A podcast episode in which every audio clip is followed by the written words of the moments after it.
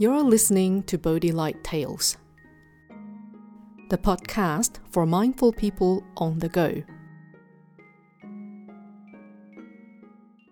Hello, this is Miao Guang.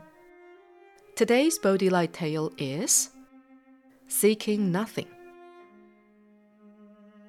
Once upon a time, during the Song Dynasty, there lived a Chan master named Chong Xian, who was from Mingzhou in southeastern China. After his parents passed away, he journeyed to Chengdu in search of spiritual guidance from Master Ren Xian at the temple of Pu'an Yuan. One year, while Chongxian was traveling to study with different teachers, he met a highly respected individual named Zheng Hui who hailed from his hometown. Long time no see. Where are you heading? Zheng Hui asked. I have been traveling to study and learn either in Zhejiang's east or west. Chongxian replied. Zheng Hui was pleased to hear this and said, Wonderful. The abbot of Lingyin Temple, Chan Master Yan Shan, has been a close friend of mine for a very long time. I can write a reference letter for you to take to him. Once he receives the letter, I'm sure you will be treated with special care during your stay at his temple. Zheng Hui took out his pen and paper and began writing, while Chongxian waited patiently. After Zheng Hui finished writing, he folded the paper into an envelope and handed it to Chongxian, saying, Here you are. Chongxian received the letter with both hands and said, Thank you for your kindness. Zheng Hui replied, Don't mention it. Please give my fondest regards to the abbot on my behalf. Yes, I shall do that. Thank you again. Chongxian joined his palms in gratitude and departed. Three years later, Zheng Hui visited Lingyin Temple, where he met with Chan Master Yan Shan, the abbot. Master Yan Shan was delighted to see his old friend. Having not seen each other for a long time, they had a long conversation, catching up on many things. During their conversation, they talked about Chongxian. Zheng Hui asked, A few years ago, I met a young monk named Chongxian. He said he was coming here to study. Do you remember him? Is he here? How's he doing? Of course, I remember him. He has been studying here for over three years now.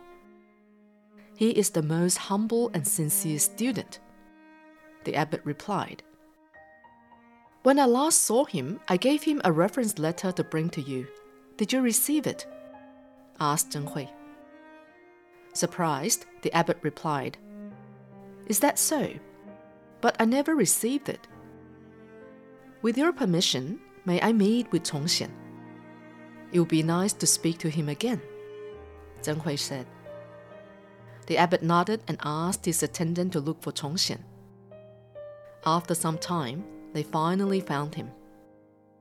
Seeing Zheng Hui, Chongxian smiled and joined his palms. Zheng Hui asked, It is so good to see you again. I heard you're doing well here. Yes, indeed, I am well taken care of. Chongxian replied. I am curious. May I know why you never gave my reference letter to the abbot when you arrived? Zheng Hui asked. I am happy to explain.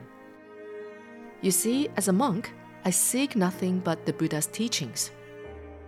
I study and learn from teachers according to the causes and conditions as they arise.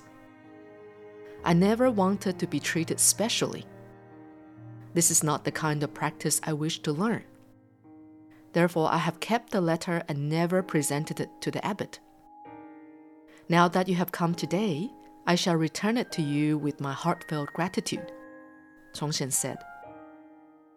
When the abbot noticed that Chongxian desired to practice sincerely without depending on anything or anyone, and understood the wisdom of forging his own path and utilizing his own abilities, he joyfully exclaimed, I am incredibly proud of you.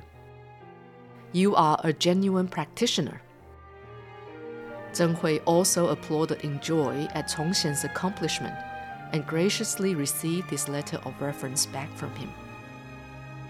After completing his studies at Lingyin Temple, Chongxian returned to his home temple and shared what he had learned with his community and disciples.